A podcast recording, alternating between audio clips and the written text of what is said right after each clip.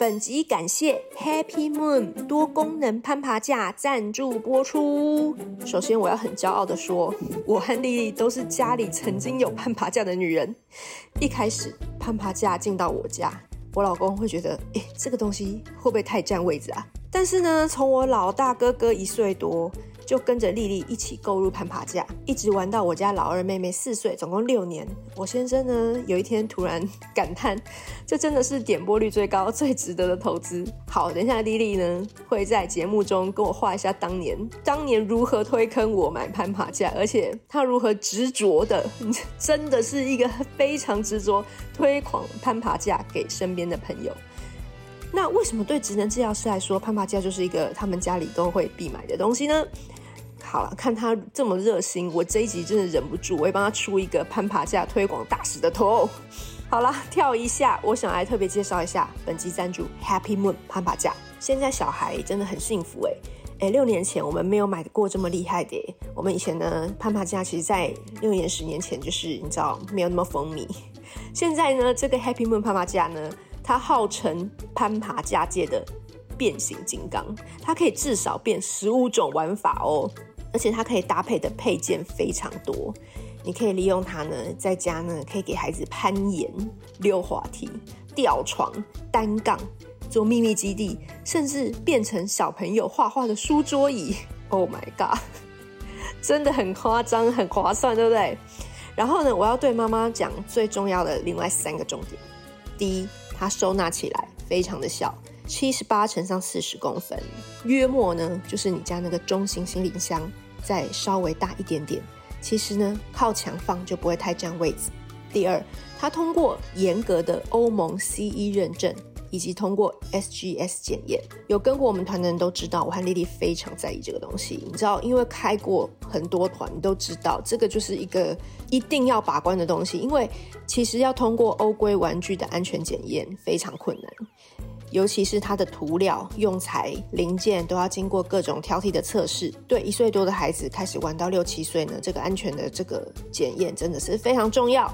第三点，我跟丽丽呢，大家就知道我们其实就是一个外貌协会，我们很在意外表，所以呢，Happy Moon 的颜色呢，我跟你讲，保证就是我我们开团的时候，有时候妈妈还会问说，呃，我们想要一些淡色系的东西，不要就是你知道。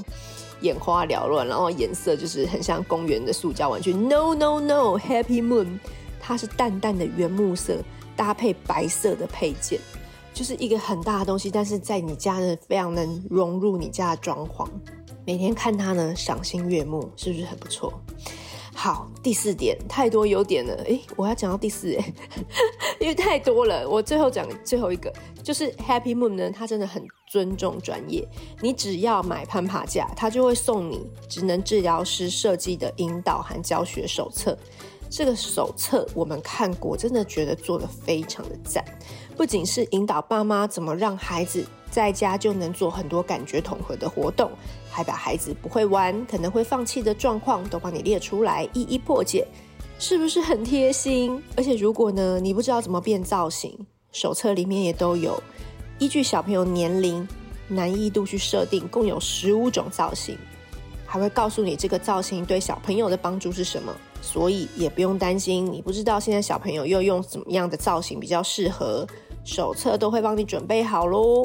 好，讲了这么多，如果你的孩子约莫在零到三岁这个区间，我们非常推荐你可以把握机会呢，购入 Happy Moon 的攀爬架。不过唯一的缺点就是他们常常在缺货，所以其实我也不知道节目播出的时候你下单呢还有多少现货，但建议你们可以追踪他的粉专或加入他的官方 LINE，他们人呢都非常的好，那任何问题呢都可以帮你解答。那如果缺货呢，也可以。嗯，可能可以帮你预购或候补吧。好，连结资讯我都放在节目介绍栏。职能治疗师的最爱 Happy Moon 攀爬架，大家一定要早买早享受哦。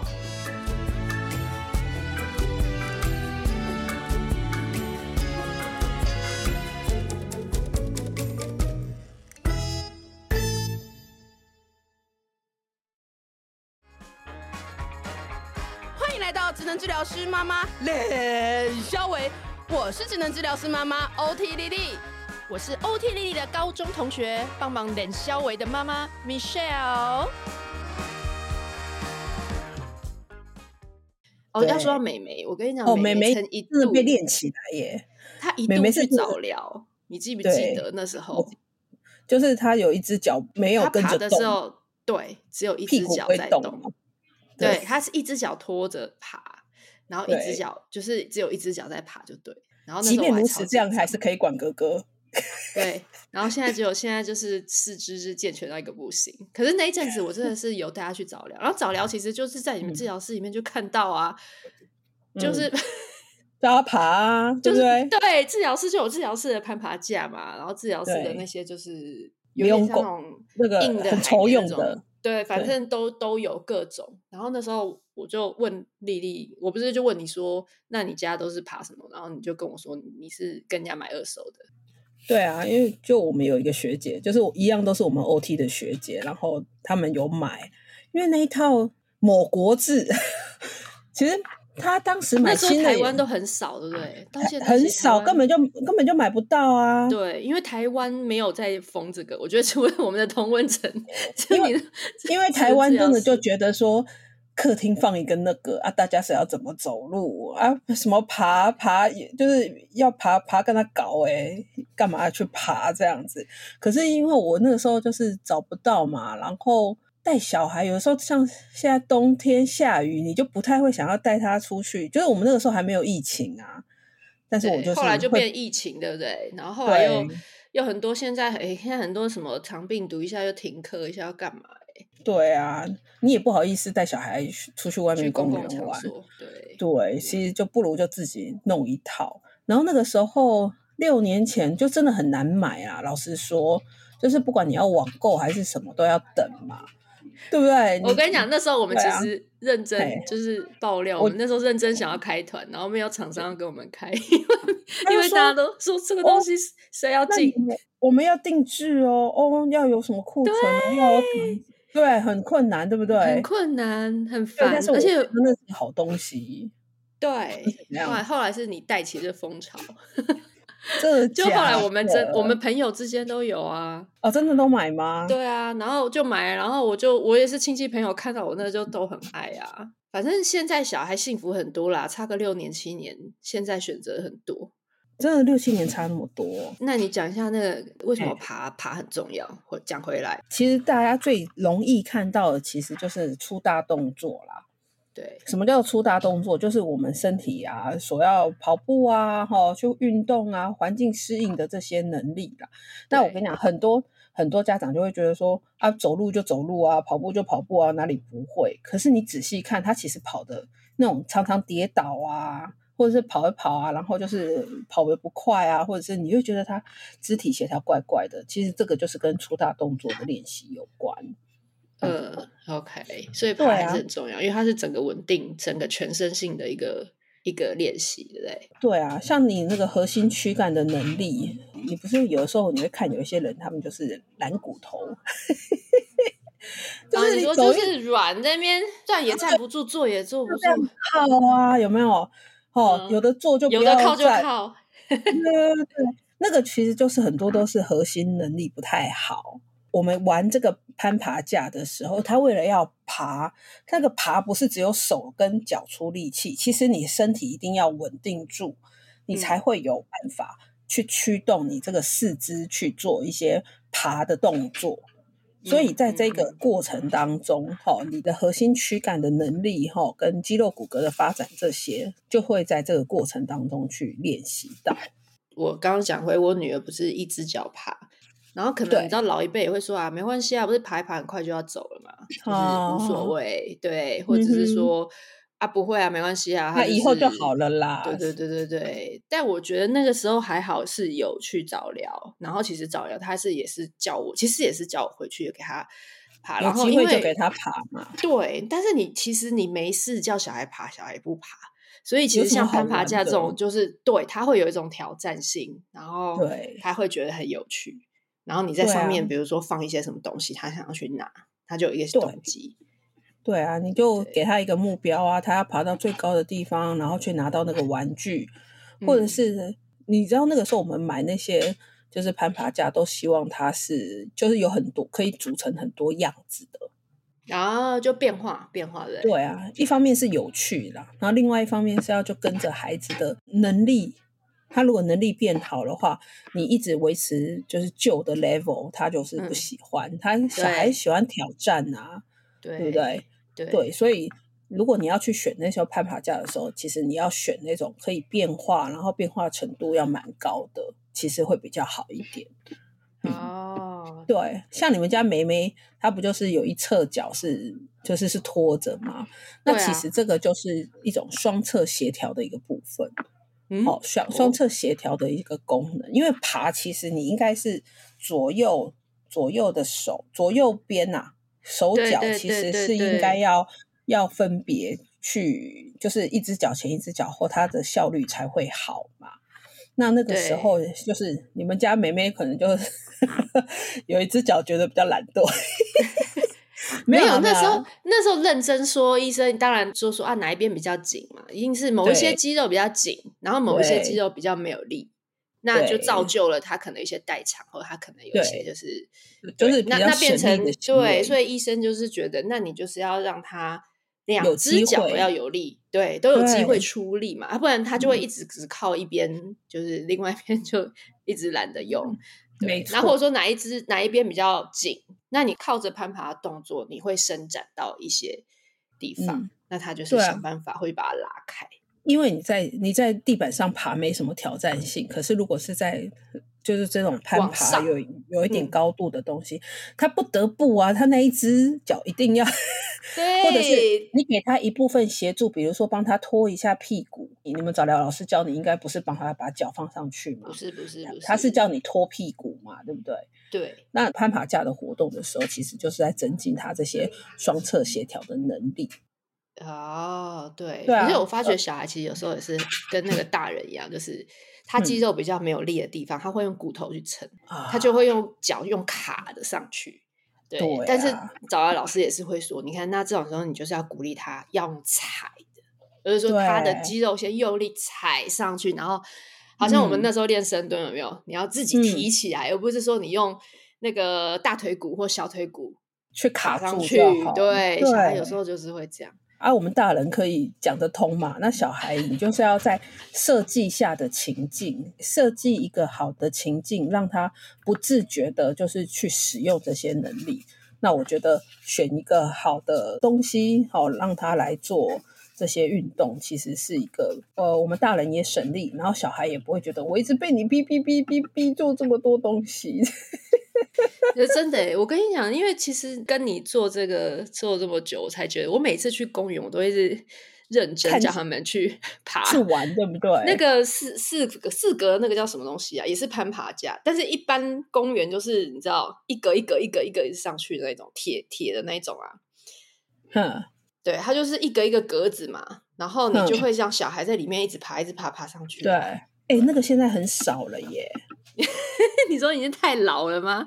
还是有啊？你说的是那个铁的嘛？对不对？铁的那一种，对。铁现在都已经做成绳子了，是不是？不是，就是铁的，很像一个塔，对不对？对呀，对呀，对呀，对呀，对啊。现在很少哎，是吗？你不觉得吗？我还是有啊，大安森林公园有啊，但是现在共荣公园都会做的更漂亮，会做粗的绳子，然后做成你知道红绳啊，或什么绳子。然后是、欸、那个其实其实换绳子很难呢。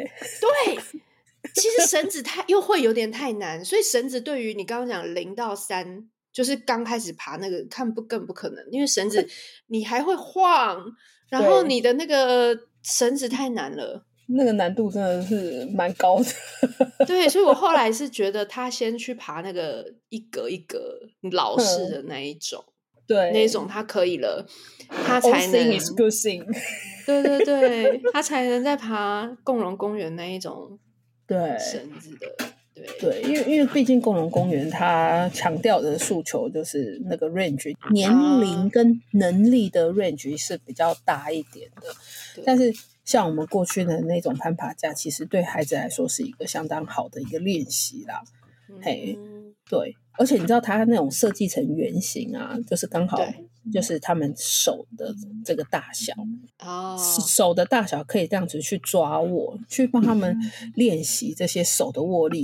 那个我们在握笔写字课程里面，不是有人会去讲说，我们要去练小孩的握力啊？诶，其实这个啊，他在攀爬的时候，他去握住那个杆子的时候，他维持。呃，不要说往上爬啦，往上爬很累。就是就算在维持那边的时候，其实也是在训练他掌内肌的这些力量。哦。那当他这个抓握的力量不足的时候，你就会看到他其实往前爬或者是往上爬的动作就会不太流畅，或者他没有办法把身体固定住。其实你会觉得说那个抓好像是哎什么，你手部力量够不够？那跟这个掌内肌肉的这个这个能力其实也有蛮大的关系的。哦，哎，那所以像其实如果甚至那种攀爬架它可以吊单杠或怎么那种，不是就更棒？可以啊，吊那吊单杠也是一种抓握的能力嘛？当然抓握的能力有一些，但是呃，它也跟整体的那个肌肉力量也有关系。哼，哦，不过我觉得又长到上臂、前臂那些的。对对对对对，那个我觉得又更难了一点点呐、啊。嘿，哦、那如果小朋友还小的时候，他整体肌肉力量还没有到，你这样子让他这样子掉啊，其实很容易让他脱臼。肩膀哦，嗯、会代偿一些。嗯、OK，但是大的如果说，比如说到四五岁、五六岁了，对，你看他平常在。动作上面，哎，已经很会爬了哦。那个整个肌肉是有点硬硬的的时候，他就可以玩这样吊单杠。你说一两岁，然后你给他这样子吊的话，那母汤哦，亲爱的。呵呵 呵呵呵呵，来，大家有听到吗？对，因为因为我发觉有的小孩也很爱吊，哎。啊，就是连那个公车跟捷运，我的妈，有的一看都是想要掉哎，真的是，就是有的爱爬，有人爱去抓，然后这些东西，对。不过你就是看小孩他自己主动可不可以做到这些动作，我觉得可以观察这件事情是蛮重要的，对啊。然后其实最重要，最重要，我其实觉得。为什么人人家里必备攀爬架？这是一个欧弟老师心中的野望吗？跟世界和平差不多的野望 的愿望一样。其实它可以促进感觉统合啦。我们刚刚讲很多都是在肌肉。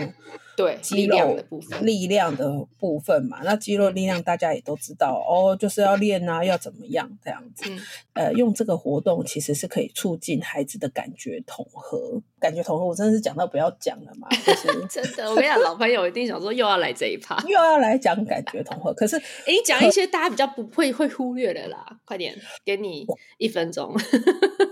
那个出力的动作，本体觉出力的动作。去爬攀爬架，它其实本质上它就是一个本体觉很强的一个运动的一个活动。那到底为什么本体觉那么重要？而且每次大家你们都很爱讲本体觉，因为我们这个出力的这个动作，它其实是可以让孩子情绪稳定下来。它可以让活动量比较高的孩子，嗯、哦，透过这样子出力的运动，你要爬过两圈，真的很花时。嗯、因为这个本体觉可以让它稳定，那他在这个攀爬的时候，他手脚会持续的出力，嗯、就可以支撑他本来的身体的重量嘛。嗯，那这个时候，我们这个关节处啊，或者是这些肌腱的地方，嗯、我们就会接收到大量的讯息。哎，我现在要出很多的力气，然后哦。接受很多这种本体上面的刺激，好，嗯、这种出力的感觉是可以让孩子稳定下来的。嗯，对，所以其实我我很喜欢让小孩爬啦。我自己啊，我不是有讲过，就是胡须张带我儿子去爬树，我是很喜欢呐。但是我个人就是对 上面会有虫不行。但是因为爬这件事情，就是真的是它会融合这样本体觉。然后你在爬的时候呢，你也需要保持平衡。你知道我们保持平衡的时候，不是常常都是手手张开开？对，那个其实就是你在维持前庭觉，那就表示呢，你两只手的这种稳定度啊，会决定你的前庭觉哦，嗯、能不能够保持平衡。那你要想哦，那个往上爬的时候，其实是两边动作是不一致的，所以它，它是右手要配左脚，或者是对对。对对，所以在这个过程当中，你的重心其实在改变，好，你的重心可能会有微幅的左右的这样子的调整。然后呢，其实，在这样重心调整的过程当中，它就是对平衡的挑战，它就是对前庭觉的挑战。OK，所以你爬不一样的高度，给的刺激也不一样。好，oh. 那有的是往上爬嘛，那有的是爬斜的嘛。嗯，那这个呢，就会挑战到重心。那你爬高跟爬斜的，你头的位置，嗯，好，你眼睛看到的这个高度的不一样，其实也会影响到这个前庭觉的感觉感受。哦，对，okay, 所以所以这也是一个输入。OK，对，这个整个动作挑战了很多的前庭觉。我靠，嗯，这个就是我们最喜欢的，最喜欢。对啊，你看你爬，光爬一个动作哦，光爬，你不管是。往前爬，或者是往上爬，或者是斜着爬，甚至倒退。他们有时候要扒骨，对不对？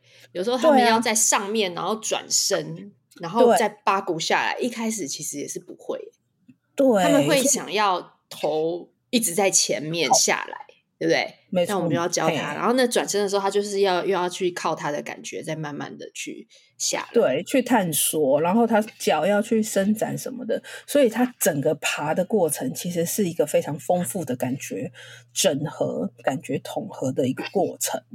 嗯，对啊，所以，所以我们真的很爱，那 OT 老师就是最喜欢让他们爬。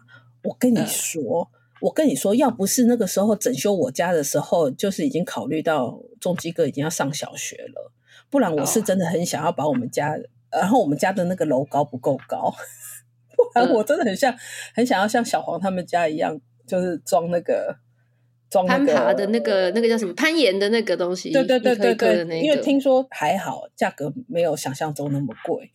我其实是很想要加这个攀爬架，然后那个天花板的地方。要架那个木桩，嗯、架那个单杠的木桩，然后让它爬下来。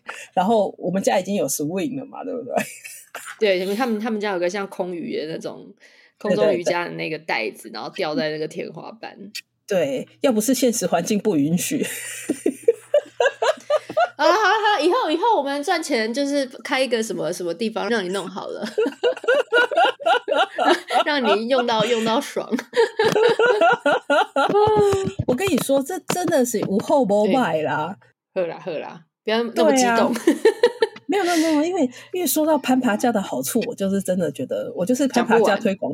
对啊，然后攀爬架推广大使，就是、我我这一集帮你 P 图 P 一个，你带一个彩带，然后拍爬架推广大使。可是认真说啦，我真的觉得，就是如果你家里空间还稍微允许的话，你真的可以可以买一组。而且我觉得，你如果有二宝，或者是还有亲戚朋友，这个东西真的是可以流传很久。哦、对，然后然后我觉得你真的有时候户外真的。没不方便的时候，让他们在下雨啦，或者是小孩怎么样？要晚上回家累了，你也懒得带去公园的时候，回来还要洗，对不对？对对对，所以就，而且我跟你讲，他们还会把这个攀爬架用到很极致。我们家要二宝的时候，都是变成他们秘密基地啦，然后上面给我铺棉被，铺弄个弄弄弄成一个帐篷啦，对，然后里面就在里面用手电筒在那边看书干嘛的哦。很多出逃，哎、呃，秘密基地就是一个，就是让小孩心理发展的一个很重要的。秘密基地也可以讲，你这今天 真的真的，所以秘密让他们去用个秘密基地很重要，很好。就是他们开始有自己的秘密空间，然后他不想让人家知道的一个安心的堡垒，其实是帮助他们心理发展的一个蛮好的一个东西啦。OK，嗯，好，对啊，不错。好，那就买了，各位。对啊，哎，这一家是不是它可以加吊床？我跟你讲，他们家真的超猛，嗯、他们就是主打类似变形金刚的概念。我看它的变化哦，超多，就是可以加吊床啊，可以加哦，他们还有出一个帐篷，对，然后它还可以变成刚刚那个单杠式的那种，就，就是可以吊单杠，那个叫什么什么立木架、乐木架，对对对对，这样子。对，然后它刚刚它的斜度也可以调。就是可以调，就是你刚刚讲比较平缓的，嗯、还是他要调成比较陡的？就是对，它有斜度可以改。对对对对对，所以我觉得这个变化、嗯，其实我是真的觉得不错，而且它原木，对不对？对你知道有的人他会走那种，就是买一个小溜滑梯在家，你知道吗？好，我好，我跟你讲，这个我也可以讲。好，你讲。我我因为如果如果如果现在已经听到这边，他可能就觉得说，那我其实也是蛮想要买一个小溜滑梯在家。我我跟你讲，我实在是很不喜欢，就是什么宝宝的玩具的颜色就要大红、大绿、大大蓝。你等下等下，你要讲这个啊？好，为什么？对，我不喜欢，因为。我跟你讲，你视觉刺激太多，他反而找不到他要的那个东西。你知道？对啊，我跟你讲，你整间颜色都很多，然后你叫他跟他讲说：“哎，这个小朋友注意力都不好，叫他去拿个什么东西，他都没有办法。”哦，那其实是因为他视觉线索太多了，嗯、他根本就没有办法，就是找到他要的东西。哦、那那我那我买一个做比较呃马卡龙色的溜滑梯嘞。或是我觉得你就颜色是相对单纯、嗯、，OK，好，或者是有一致性的颜色，我就觉得这样子会比较好、哦。我原本是，就是你不要全是想要问那溜滑梯跟攀爬架，你觉得怎么选？其实我觉得可以的话就一起。没有啊，我认真的啊，都可以，因为溜滑梯有溜滑梯的那个，嗯。溜滑梯，你提供一个很快的那个前庭觉的刺激，哦，那个滑起来很开心呢、欸。那滑起来是小朋友真的会很喜欢，很开心。连重机哥，我那个时候要把我的那个溜滑梯攀爬架要打包送人，我儿子还上去留恋的滑了一个晚上。哎、欸，这一件好像也可以留哎、欸，就是我觉得现在都蛮厉害，都把两个合并。但我觉得你可以买有溜滑梯功能的攀爬架，但是如果你买了一个很单纯的那种小象溜滑梯，然后就是它就是小象溜滑梯，那个变化度真的就蛮低的，就是衣架。衣架也不是，你乍看你会觉得说哦，这看起来很好玩，但是它就是这样一个玩法，就是会觉得有点可惜。但如果它是跟着有攀爬功能，嗯，你看那些小孩，他们就会很夸张，他们会他们会在溜滑梯上爬，然后爬到攀爬架上继续爬，然后再从攀爬架上再想办法下来，或者是他也可以从那个溜滑梯的那边这样子爬上去。他们其实超爱，其实也是一个很好的挑战。我有看过你很久以前写一篇，就是如果在公园，你的小孩很爱从溜滑梯爬上去，你心里怎么办？你你你你会觉得？我会先清场，我会先清场，我怕被人骂。可是它其实就是一个很好的刺激啊，老实说。Oh. 但是在团体规范当中，就是我我觉得我们必须要去教好。团体规范这件事情，OK，就是哎，如果大家都是从上往下的时候，你就是要遵从团体规范，你不可以从下往上，会造成自己跟别人的伤害。单就功能上面来说的话，哎，我会觉得哪一边上都无所谓。嗯。可是如果我们要从社会学习，会从团体规范来教的话，那这个又是不一样的讨论。哎，你就是要遵从团体规范，或者是我们大人就要介入，可能要管秩序啊，或者是你要介入更深，而不是完全就不说，完全就就是撒手，就是哦，我觉得这样子随便爬都可以啊，这样子。但是如果好害怕，如果公园只有最怕好害怕，公园只有你你一组哎。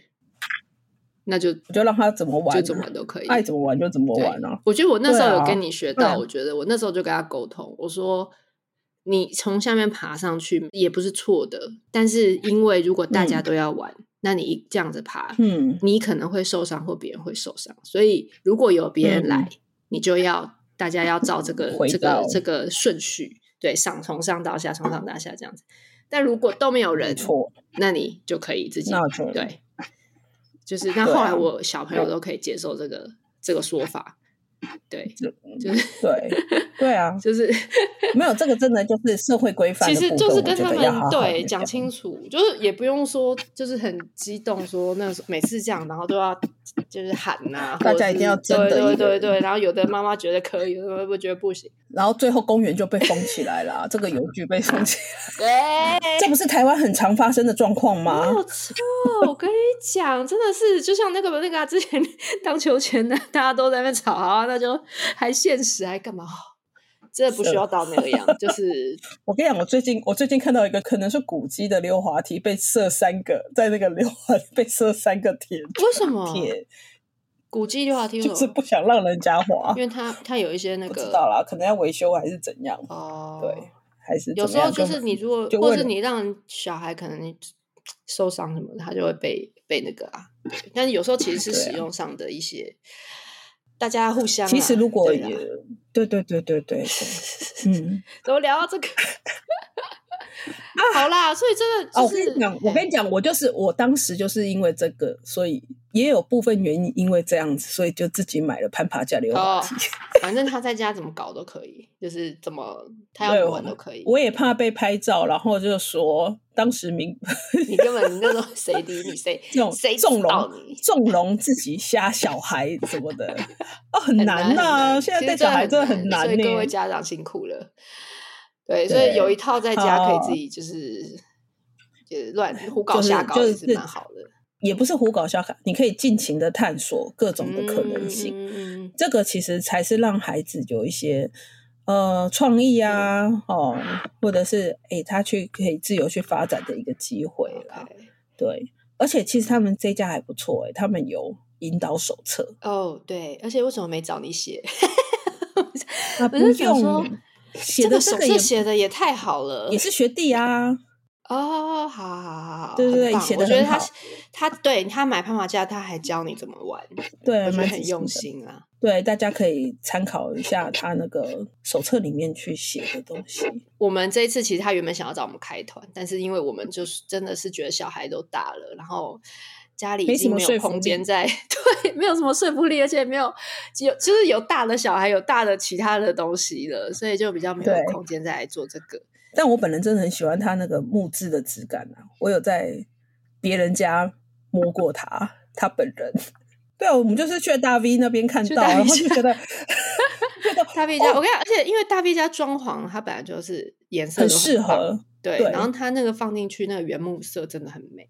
对，我很在意那个木头的背面会刷刷，哦、你你知道吗？就是有有的那个桌面是有些滑的，但是对对，然后后面后面就刷刷，他都没有。我仔细的，我那次去他们那边，我仔细的摸完。哎，人家是通过欧盟玩具认证。其实知、哦、你们都知道，我们之前开一些呃这种大型教具、大型。嗯，你你要通过那个欧盟的玩具认证是很难的，因为你如果没有通过，你就会出现在迪卡侬，就是 一些就是它以如果它以运动用品，运动用品，对，嗯、这是我们后来才知道的业内的那个，就是如果运动用品其实它的安规相对比较简单。但如果你要通过玩具，玩具，尤其是欧盟玩具的认证，对美国或欧盟的话，嗯、那你真的在台湾的玩具认证也很也是很对你的涂料啊，嗯、然后你的这个坚固度啊，嗯、就是压力测试啊，然后你要真的知道小孩在各种情境下去弄它，它都不会有安全的疑虑。很难，嗯、要通过这很难。你常在群组里面看到人家问那个跳跳床，你都会讲，对不对？对，跳跳床也要非常小心，跳跳也是一个月经题耶。但是也跟各位，如果你有兴趣，因为我我觉得大家应该同时都会 survey 这些东西。对，跳跳床你也要小心。就是、对、嗯，最好是找通过玩具的规格的安全检查。对，对，那如果他有一些。虽然它是现在都有一些扶手这些设计，但是真的大人一定要在旁边。对啊，不然其实对有些东西你，你你会去看一些指标品牌，如果它在儿童上面其实没有特别有人出，它只是在运动用品有，那你真的要特别就是要特别留意，嗯，因为它可能就真的是一个呃适合这 大人的看管下的运动器材而已。对啊，对。最后，不要聊个轻松的给大家。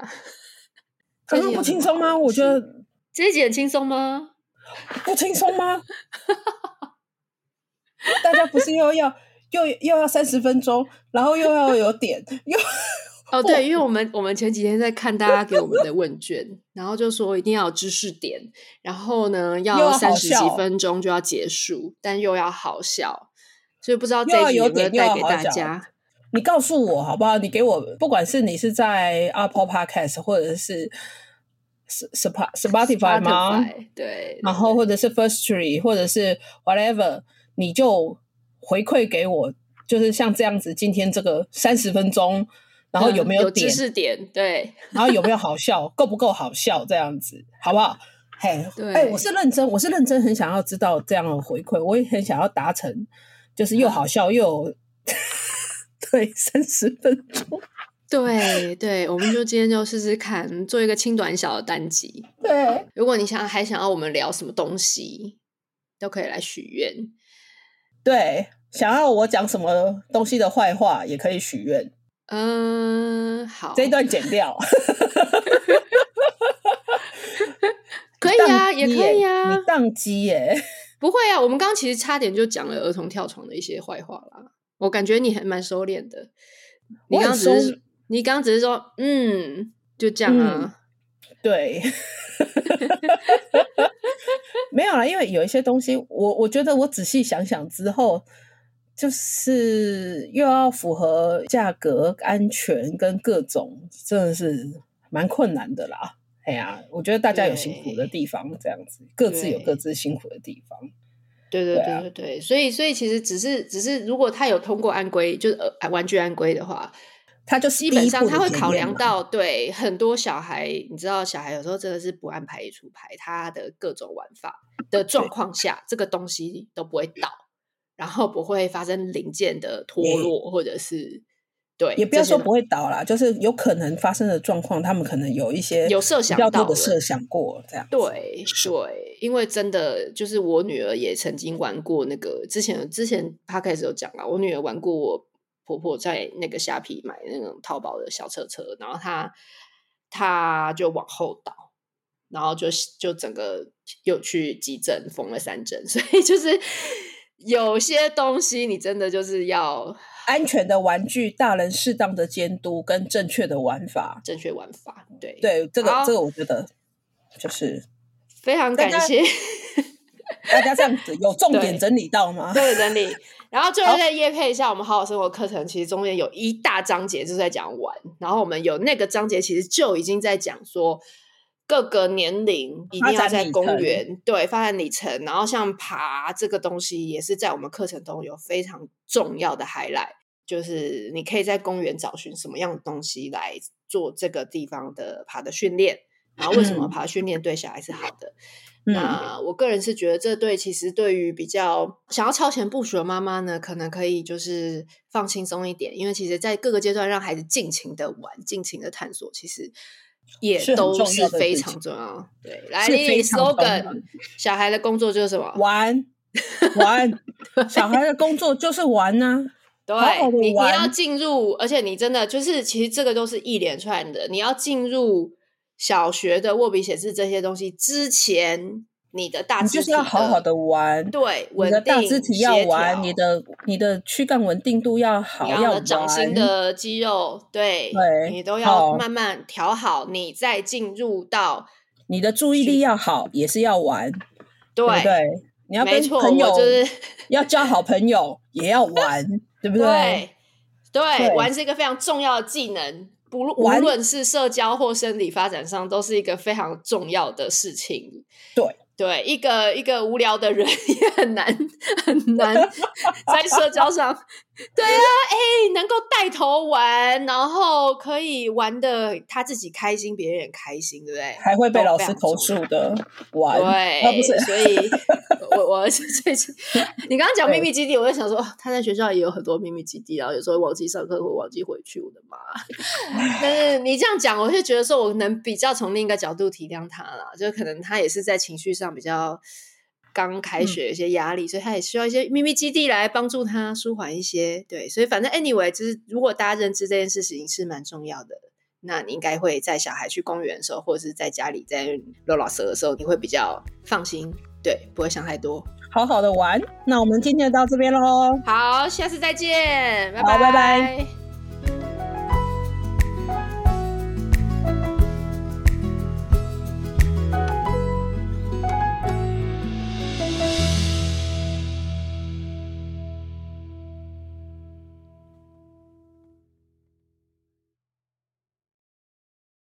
喜欢今天的这集吗？请记得帮我们订阅频道，这样就能每周自动收到新故事的通知喽。听完有心得，想跟我们直接聊一聊，也可以加入我们的 LINE 群，请你打开 LINE 搜寻 OT 丽丽，就可以找到我们的群组喽。也欢迎帮我们在 Apple Podcast 上面留言评分，让更多人能够搜寻到这个节目。你也可以追踪我们的粉砖 OT 丽丽当妈妈，每周我们都会提供关于小孩发展、爸妈的情绪支持、各种心情点滴的文章哦。当然，如果你自己有很棒的故事想分享给我们，也欢迎私讯投稿到我们的粉专，我们也会不定期念收到的粉丝心得，还有约粉丝来录节目哦。最后，如果你觉得某一集你真的笑疯或哭得很痛快，请一定要分享这个节目给你的好朋友听。